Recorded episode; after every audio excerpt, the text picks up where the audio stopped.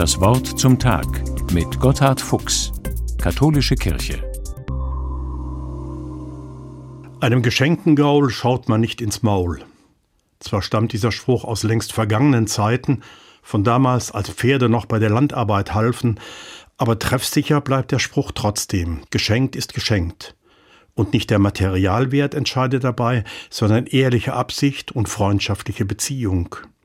Beim Einkaufen wird anprobiert und getestet, der wird sogar hingelangt und abgetastet, mit dem Bezahlen ist das Geschäft abgeschlossen.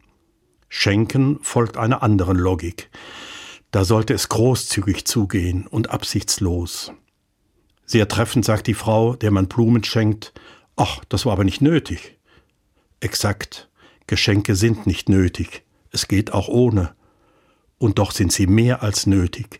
Sie sind eine Zugabe, die man weder einfordern noch verdienen kann. Im Grunde weiß das jeder Mensch. Das, worauf es wirklich ankommt, kannst du nicht selbst leisten oder verdienen. Es muss dir geschenkt werden. Liebe kann ich mir nur schenken lassen und Vergebung auch. Ist es nicht bei allem so, was wichtig ist? Gilt es nicht genau das zu lernen und jeden Tag als Geschenk zu betrachten? In jedem ehrlichen Geschenk, ob gekauft oder selbst gestaltet, steckt immer etwas vom Schenkenden selbst drin. Fromme Juden sagten früher sogar, eigentlich müsse man jedes Geschenk zweimal machen, denn beim ersten Mal ist immer noch etwas Berechnung dabei, mindestens Dank erwartet man oder fordert es insgeheim gar. Erst beim zweiten Mal ist es ganz absichtslos. Vielleicht muss es sogar ein bisschen wehtun, man gibt ja immer etwas von sich selbst her und verschenkt es. Wirklich freigebig sein ist eine Kunst. Nicht nur das Schenken will gelernt sein, auch das beschenkt werden. Jetzt zu Weihnachten lässt sich das wieder beobachten.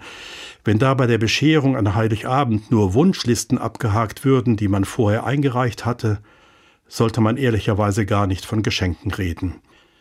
Da würde ja nur angenommen und einverleibt, was man vorher gefordert hatte. Doch welch ein Strahlen im Gesicht, wenn wir wirklich noch überrascht werden. Das war aber nicht nötig, einfach geschenkt, wunderbar.